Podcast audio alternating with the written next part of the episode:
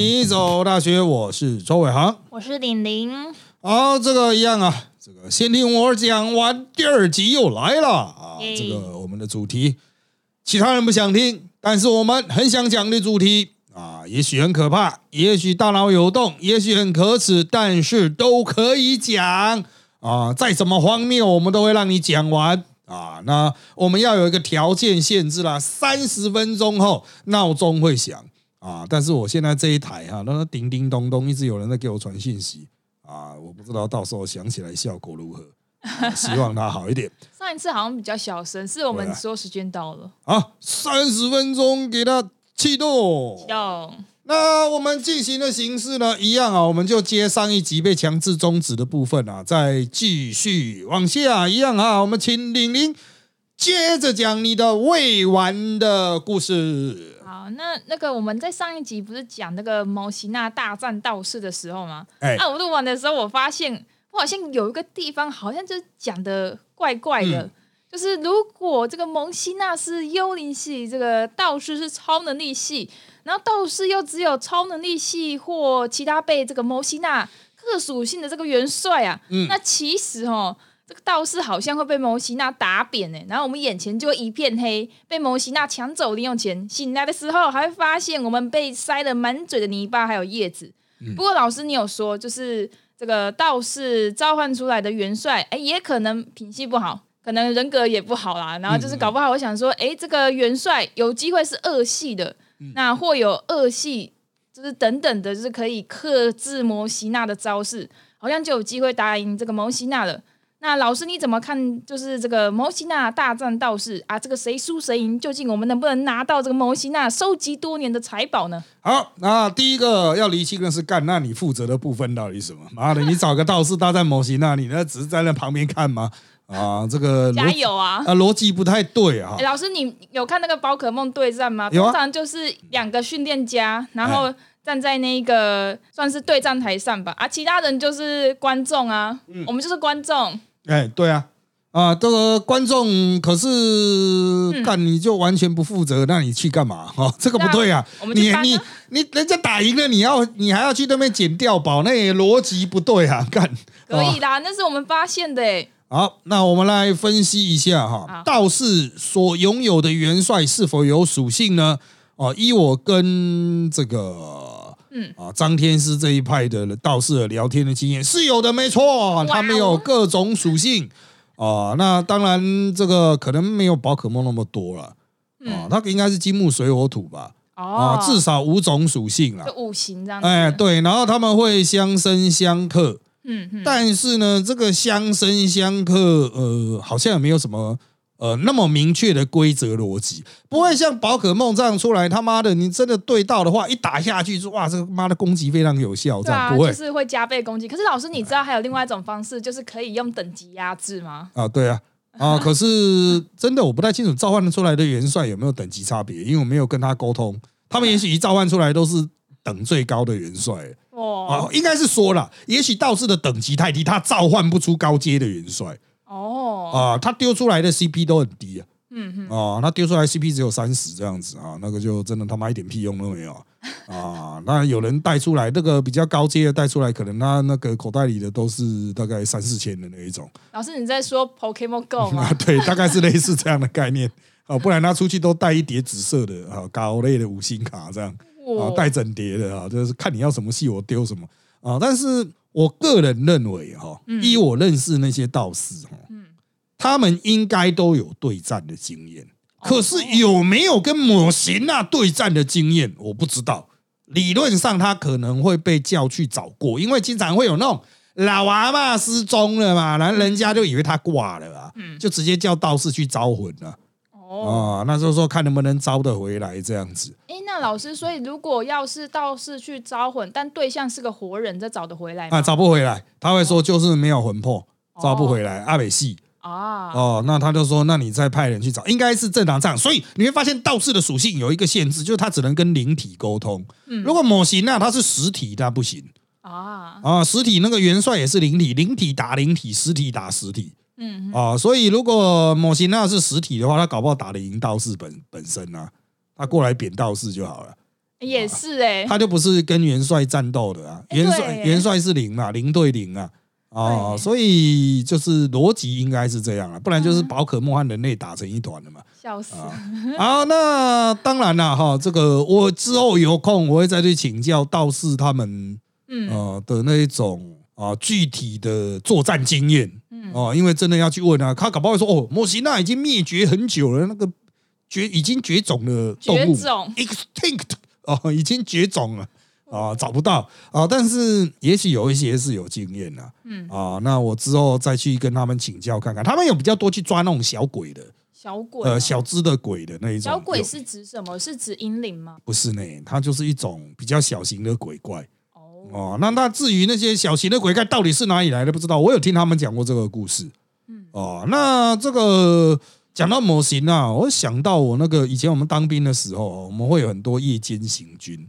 嗯哦，那大家都是讲说，哎、啊，那个不是深山里面哦，会有模型啊，会不会有部队走一走，他妈的被模型啊带走哈、根据我们的经验，第一哈、会把你带走，通常是路痴啊，啊，不是模型啊，哈、就是他妈的走一走，哎、看我们现在在哪？不知道哎、妈就一直走啊，看他的，他觉得一直走根本就不是直线啊，这种啊，这种人大概占九成九啊。那有人说，因为我们的那个头盔啊，或者是我们的帽子啊，小帽都会有青天白日啊，啊，他们一直说那个青天白日可以驱鬼啊，但是其实真正大家一路走都不会有那种说，哎呦好可怕，我们走到坟墓里面哦，什么走到坟墓还比较不用怕嘞？为什么？因为那个坟墓是有人真正人人走出来的路啊，哦，最可怕的是完全没有路，要这样子直接开那种拿开山刀这样去开一条山路出来这样子，哦，那种真的就是他妈的，然后那个你最可怕的就是人挖的那种什么散冰坑啊，你走走会掉下去，这就让我想到有一次我们在演习，嗯。然后就是大家就是讲说，那突然来了一个命令啦、我们要硬走上山路，可是就是没有根本就没有路啊，就是前面就是有一个有点像峭壁这样子的，然后那是下面哎走上去就对了，走上去就对了。我们讲说妈的完全没有路啊，然后大家就把刺刀拿出来，刺刀就本来装到枪前面的嘛。大家把刺刀拿出来，然后就把它当做是什么钩爪一样，在那种直接戳到土里，然后想办法当做扶手让自己爬上去。结果后来我们就突然发现一条绳子哦垂下来，就从山上这样垂下来，树上绑在树上垂下来，大家就拉着那个绳子要往上，嗯然后拉着拉着，我想说，干为什么山上有这么长的绳子？该不会是人家要上吊了吧？哦还是我们就直接拿来爬山？但是后来想一想，他管他的，妈的，上去最重要啊！你管他是有死人还是怎么样啊？所以呃，真的最可怕的都是人啊，绝对不是什么神神鬼鬼的哈、就是你越想会越可怕。那很多人会问说，那为什么不直接开手电筒啊？我们演习不能开手电筒啊，一开手电筒就会被狙击枪打。哦对啊啊，你就阵亡了。你会说也不是真的死啊，只是会有裁判官说你死了，对啊。可是他妈的，大家会走掉呢，最后面整个山上就只剩你一个躺在原地耶。哦，你以为你是躺在那边看星星吗？身边搞不好有各种东西爬来爬去啊。所以说，如果在演习的时候被判定死亡的嗯话，你就只能躺在那里啊。对啊，那会有人故意就是偷懒，然后就是一开始被打死吗？欸也是有也是有。啊，也是有哦。可是你就会死在很前面，你知道吗？等到他们说要集合，你就要赶快跑过去啊。哦，跑不到就他就有点像那个所有人一起出去打 RPG，你死在出发点这样子啊。可是终点啦会有奖评啦，然后，我们来排今天第一名是谁，你就搞咻咻咻这样一直跑。而且如果你是路痴的话，你就会不知道跑到哪里去啊哦。但如果同梯好心一点，他会把你拖走啊。哦，可以拖哦。哎，对你死的地点可能不好啊，他要把你拖去好一点的地方啊，不是埋葬啊，就把你拖到路边扔着这样。哦所以就是死掉的状态都不能动，可是有人可以拖动你。哎，对啊，你他就去拉着你的肩膀，这样把你拖拖拖拖拖到，他就问他这里舒服吗？可以吗？满意吗？啊啊好好好，那就在这边，要枕头吗？啊啊，可以哈。啊就睡午觉就是啊。哎对，那个时代没有手机可以滑了，现在可能会在那边滑手机啊。以前就是真的就是躺在那边呢，晚上就真的躺躺到九点吧，哦啊，从七点躺到九点呢，是可以真的看得到星星的地方啊，因为没什么光啊。嗯啊，讲到恶心啊，我又想起了一件事情，我的小时候有都市类型的魔神啊传说。哦，哦，是在苗栗市区里面的。那什么叫做都市模型啊？模型那不是都在山边吗？我觉得它应该是模型那概念的变形，或者是曾经发生过什么凶杀案之类的。嗯形成了这种都市传说，在苗栗市区内，当时的苗栗市区还是很多田呐、但也是很多房子，并不是真的很乡下。虽然对台北人是乡下，但对苗栗人来说已经是首善之区了。我们已经有三商百货了啊。嗯好，那有一个传说是这样，会有那种收破烂的老太婆。嗯哦，那他就会一路收一收收一收，然后他会在这个跟那个路边的小朋友问说有没有东西要卖的时候，把最小的小朋友直接带走。啊，小朋友被卖掉的意思吗？哎，就是他会把那个最小，那小朋友都是大的小朋友看小的小朋友，小的小朋友在看更小的小朋友，然后爸爸妈妈可能在忙，所以他们就传说了，他们啊，我也是听其他的小屁孩讲的啊，那就是会有这一种啊，这个家里的兄弟姐妹突然就很多小朋友本来在玩了，等到发现少一个的时候，哦，就已经不知道他去哪里了。所以这是真实有发生过的吗？哎，不知道哎，可是小朋友会说家长有这样提醒，要小心那种收破烂的老太婆。哦，看到老太婆要通知家长这样子哦啊，不知道是家长想要卖破烂给那个老太婆所编造的谎言，还是真的有这样的情形啊啊？但是我们就是有这个印象，这就造成了一种心理创伤。为什么呢？因为在离我第三个家约五百到六百公尺的地方，有一个超大的资源回收厂。嗯啊，超大，然后它盖的像那个呃霍尔的移动城堡破烂板这样子哦啊、就是它四周都是高墙，然后都是那种破烂所堆成的高墙嗯啊，然后中间有很多机械，每天都在那边乒乒乓乓、乒乒乓乓，然后所有的破烂回收、资源回收全部都哦带进去嘛。所以我们小时候都觉得说，那里就是那种妖魔鬼怪的这个集中地、要塞啊，生人勿近。啊，这个它四周也被奇怪的结界围起来啊，就是这个有一些奇怪的植物，植啊物，植物跟我们家附近长得都不一样啊，所以小朋友那时候骑小型的脚踏车都还会去探险，然后就会指着那边说：“你看，那就是收破烂的啊，那里非常的危险，这样子，然后就赶快骑车逃走了。啊，你就可以想象一堆骑的那种超小型脚踏车的小屁孩啊，在那附近游荡，然后赶快逃走啊。好，后来我长大一点。啊，这个终于比较认知到这个植物之后，我才知道原来那个家收破烂旁边种的是烟草，还有金针花。嗯啊，那是客家人，就是他可能是收破烂的附近可能会有污染吧，哦、所以他就没有种稻了，他就种烟草和金针花。啊，我在想说，干难道烟草比较不会有重金属吗？还是什么？啊，还是说反正吸烟的都要死了，所以给他吸一吸也没差。啊，那金针花应该是吃的呢，可是金针花可能真的吃不出来，味道很奇怪吧？啊，反正就是那样啦。那个长更大之后，我才知道那一家那个收破烂的超有钱。哦，啊，当然应该不是卖小朋友啊，啊，应该是就是他那个做资源回收，以前真的是乡下的一方之霸。呃，以前资源回收是真的可以称斤论两，赚不少钱的。嗯哦，所以家长都会说啊，如果收报纸来的，哦请通知我们哦。那至于这个传说中的这个呃巫婆啊，不能讲人家巫婆，老太婆会收破烂，顺便把小朋友收走的，到底存不存在？我们请听台的朋友们告诉我们，留言告诉我们，到底是不是也有听过类似的传说？老师，你这个老太婆收破烂老太婆听起来蛮恐怖的。可是我小时候我记得好像也有印象说，就是呃出去的时候要小心，因为会有抓小孩的，就是坏人这样子。呃，对啊，以前是很多小孩失踪啊。嗯啊，贩卖人口的啊啊，就是有人生不出小孩，就去去偷去抢去抱啊哇天哪！啊。那现在真的养小孩比较困难的，就比较少了嗯嗯啊。就是就算抢了一个小孩也了不起啊，少子化没啊。但以前真的是很多失踪的呢啊，跟我同年龄的很多失踪。那主要是以前的小啊，家长都没有管的，跟我们第一集讲的家长都不太管啊，在那边放牛吃草啊，牧羊纯放牧状态，所以小朋友跑到不见了哦，不知道死到哪边了，真的很多。哇，哦，就是、欸以前小时候真的是很多结界呢，那种是结界？就是很多我们被大人说不要过去的地方，哦，然后那边住着一群奇妙的人嗯啊，然后其实我在怀疑是干是不是种族歧视啊啊，但应该不是吧啊，反正就是大人就说哦那边会有一些危险啊，但他们讲的很隐晦，那我们就不过去。所以你的生活空间就被局限在一些比较狭隘的范围。我猜那边可能是有一些呃，比如说会掉进去的河啊，或者是什么啊，但是这也限制了我们交友的机会啊。像我人生认识的第一个原住民，就是刚好同班同学，然后他没有朋友，嗯啊，然后他就带我认识整个世界，我才发现路边东西都可以吃啊，是吗？对啊，他就跟我讲这个植物可以吃，这个果子可以吃，你摘来吃，我让他摘来吃，嗯，甜甜的，然后他就说。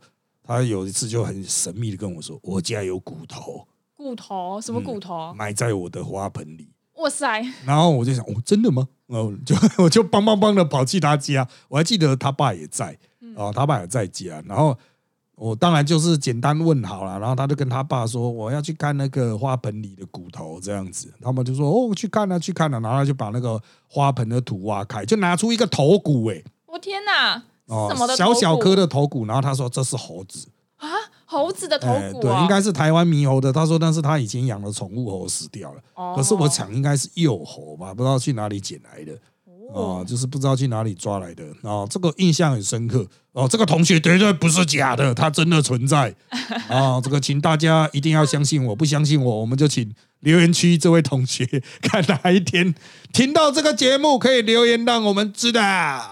好那老师，我想要再讲到我们第一集，就是讲到说我不是想要挖一个洞吗？哎，然后就是去地核附近捡宝石，然后我就想说，如果就是有一个地底人啊，可以当我的向导，带我去找宝石的话，就是会比我自己去找还要省时间这样子，因为我可能就是那个宝石我也辨认不出来，我可能以为是什么普通的石头这样子。嗯，他如果带我去，跟我说，你看那个就是钻石这样子，然后我就我真假的钻石，然后我就赶快去挖这样子。哎。对，因为我想说我没有去过这个地底人的事件啊，所以如果要是可以找一个地底人带我去看看他们所生活的地下事件就好了。那因为上一集也有讲到那个科学家嘛，所以我想如果我成为科学家的话，我就可以从这个南极啊去到这个地理世界跟这个地理人对话了。那我在书上呢也其实看过啊，就是地理人他们其实是有自己的一套语言的，就是沟通用的语言呐。啊！但是为了跟我们这些地面上的人类沟通交流，因此他们还是会去学人类的语言。他们好像会的语言，我记得有啊，英文啊，西班牙文、中文、日文等等的人类语言呐。但还是要看到他们是学到哪一种语言这样子啊。如果是在这个南极那边遇到的地底人，我印象应该还是这个学英文的居多啊，因为那一边的科学家还有军人，我想应该还是用英文沟通比较多啦。所以，如果要走这个科学家路线的话，我觉得可以先学英文，这样未来就可以跟地底人沟通了。好，那这个我个人认为其实不用担心啊。为什么？那种人一定比我们聪明。你是说学习语言就地底人呢？学习语言的工作就交给他们，是吗？啊，不是由我们来做，我们是地表人啊，我们就是负责堕落了。我们负责堕落，是不是？对对，我讲话是你要听得懂，不是我要听得懂啊，所以。地底人，他能够住在地底，就跟外星人能够来到台湾，他一定比我们优秀。嗯，啊，这一点不需怀疑，因为我们去不了他那边嘛。嗯，那他可以来得了我们这边嘛？嗯，那没道理，我们还要这个主动去学他的语言啊？当然是他们会把一切都准备好。哦，是这样啊？啊，这个是很基本的逻辑问题，所以我们地表人不需努力。哇，就跟我们碰到外星人，地球人不需努力。啊！你都来了，你他妈不会讲我的话？你怕你也太废了吧？难道只会坐火箭不会讲话吗？啊！所以只要有人类智慧生物能够生活在我们无法抵达、生活不了的地方，那他们一定比我们聪明了不起。哦，这是一个很基本的概念，就像那个大航海时代咩，嗯啊，他们到非洲的时候，到印度的时候，印度没办法到欧洲，欧洲可以到印度啊，当然是欧洲会比较先进没。哎，所以那个时候大航海时代的欧洲人可以跟非洲人沟通是吗？他们是怎么沟通的？啊，直接拿钱出来就可以沟通，啊是这样啊？对啊，他就是，当然那个时候的那个大航海时代人很贱呢，嗯哦，他就拿那个玻璃珠去跟非洲人换东西啊。非洲人骗是不是？对，就是用骗的。那看看看，这个很漂亮，玻璃玻璃玻璃哦。天哪！然后那个非洲人一看，哦哦哦哦，这个好厉害，跟钻石一样。哦，对对对，我可以大量制造啊，所以就是其实就是简单商业行为嘛啊，就是交易你，就是我有的去换你有的嘛啊，双方皆大欢喜即可啊。即使那个东西在我我的故乡非常便宜啊。那当然讲到地理人呐啊，这个因为他没有地热了。啊，能源一定非常充沛啊，就是这个 AI 啊，哈，这种东西一定都很先进啊，哦，就是智慧、智慧知识一定都比我们先进啊。现在我们主要的困难就是能源没，嗯啊，就是到底要用什么再生能源啊？因为这个是那个碳的能源哈，嗯真的是已经不够了，污染又重。碳能源是指石油、石油，啊、煤炭啊、碳基的这些啊，哦，都是不够烧了嘛，啊，瓦斯这些都不够了嘛。那地体人他应该是用地热吧？再怎么样，他也跟我们离岩浆比较近嘛。啊，能源就基本上等于无限多了，所以它在运算上啊、生活便利度啊，那一定比我们好那老师，我想知道地热它的原理是什么？是岩浆吗？啊。就是地表底下有压力，压力就会变热啊。你东西把它压了，它不就变热了吗？所以压有压力就会比较热，是不是？它就往下压嘛，哦，包在里面嘛，它的压力这样压下去，它当然就是，其实就是也不是直接产生，它从更深的地方涌上来的，哦，呃，从更深的那个地核那一边、地幔那一边哈，一路涌上来了。所以地球刚诞生的时候，它是一坨岩浆嘛？一球岩浆。哎，没有错啦，然后外面凉掉了这样子，哦，凉体那样子，然后外面凉掉，而里面还是非常的热啊。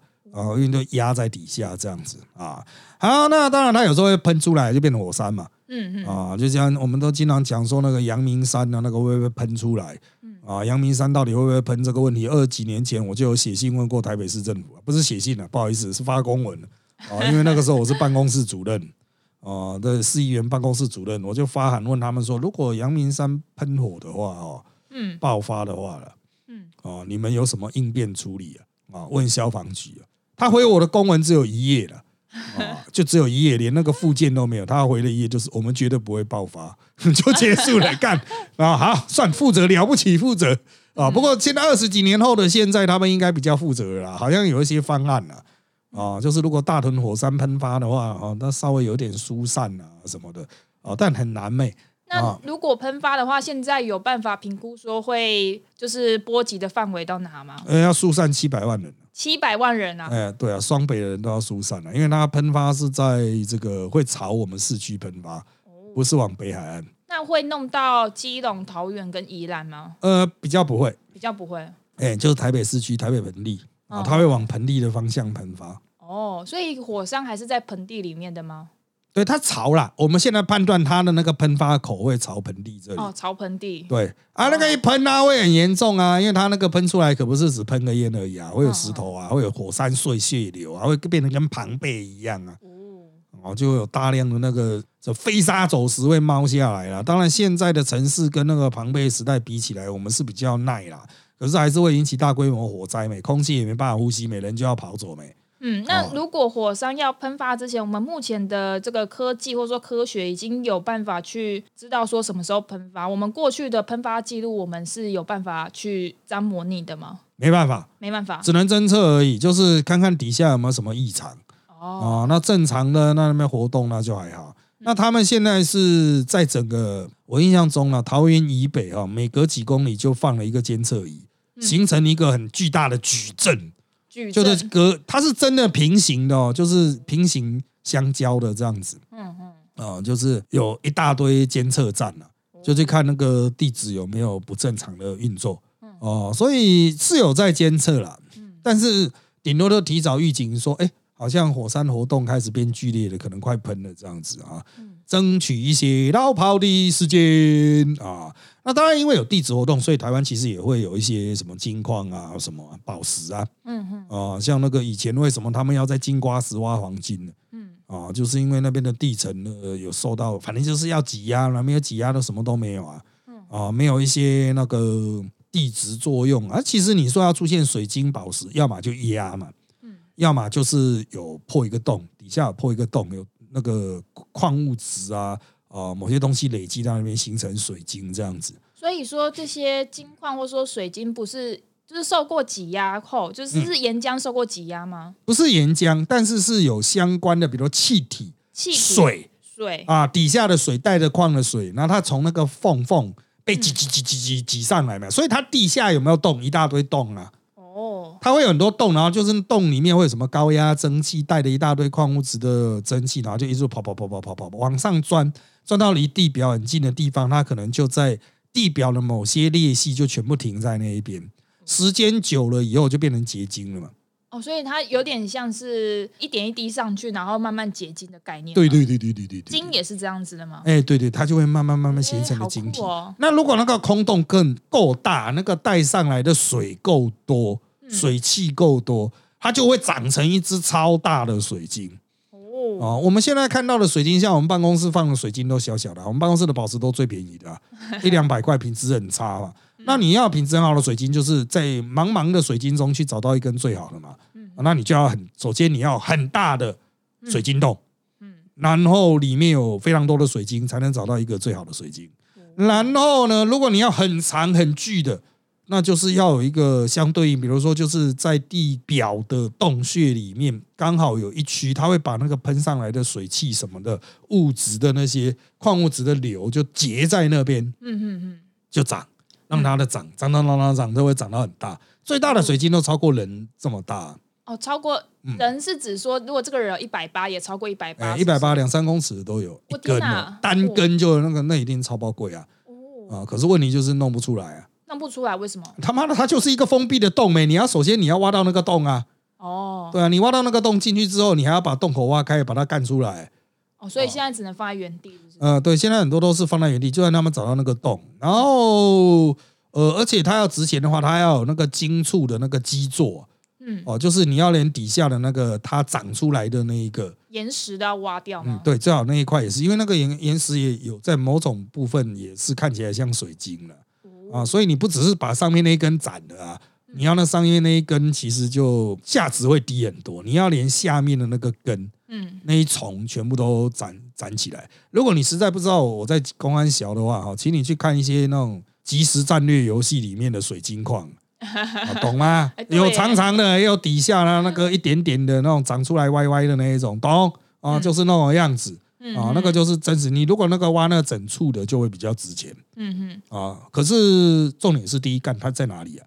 嗯不知道啊！你看网络上那种挖宝石的，全部都是腐烂的。嗯，哦，几乎啦，他妈的路边让挖一挖，嘿，宝石哦，干你啊！我下次就来拍这种影片 啊，我就拿我的琥珀直接挖给你看嗯啊！我要挖原石有原石啊，要要挖磨好的也有磨好的啊嗯啊。那真正的环境哈，嗯它就是其实你一看就知道说哦，就是首先要么就是经过侵蚀跑出来，要么真的就是命。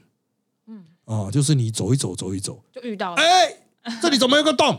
哦，然后别人都哎呦不要动，好可怕哦，黑黑的洞洞呢，里面有蛇怎么办？啊？因为三千年来经过那边人都觉得害怕有蛇，都没有进去。嗯，你第一个进去，啊，干里面都是宝石，就发了，对啊，要么就是有那种神秘的人啊，比如模型啊这样带领，来来来来来来来来来来，模型他会这样带领吗？怎么看都是地底人会带吧？我们刚刚不是讲到说我们要跟地底人沟通吗？呃，模型那也可能是地底人呢哎，是这样吗？啊，你管他的啊，反正就是你要干，你碰到一个说干，你带我去找，我操！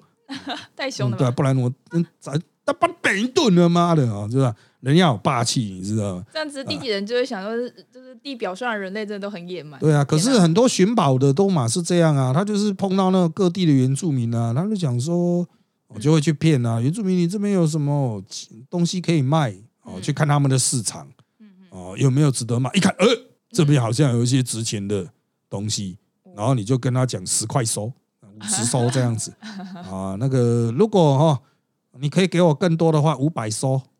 哦，那他们觉得哇，五百好赚好赚。啊，然后就带你去找这样子。嗯，啊，然后你找到一个真正的宝石洞啊、金洞啊，那不得了因为这些矿物质它呃值钱的宝石啦，嗯。哦，都是一起的，嗯，就是 A 宝石旁边可能会有 B 宝石，哎，是这么赚的吗？哎，是这么赚的。水晶旁边可能会有玛瑙，哦，它就是那个结晶的过程中，那种在空气中，比如说是一个洞嘛，嗯嗯空气中它上面就是水晶啊，因为它在空气中长嘛。哦，所以说这个会带着这个宝石成分的这个水，就是会混杂着很多物质吗？对。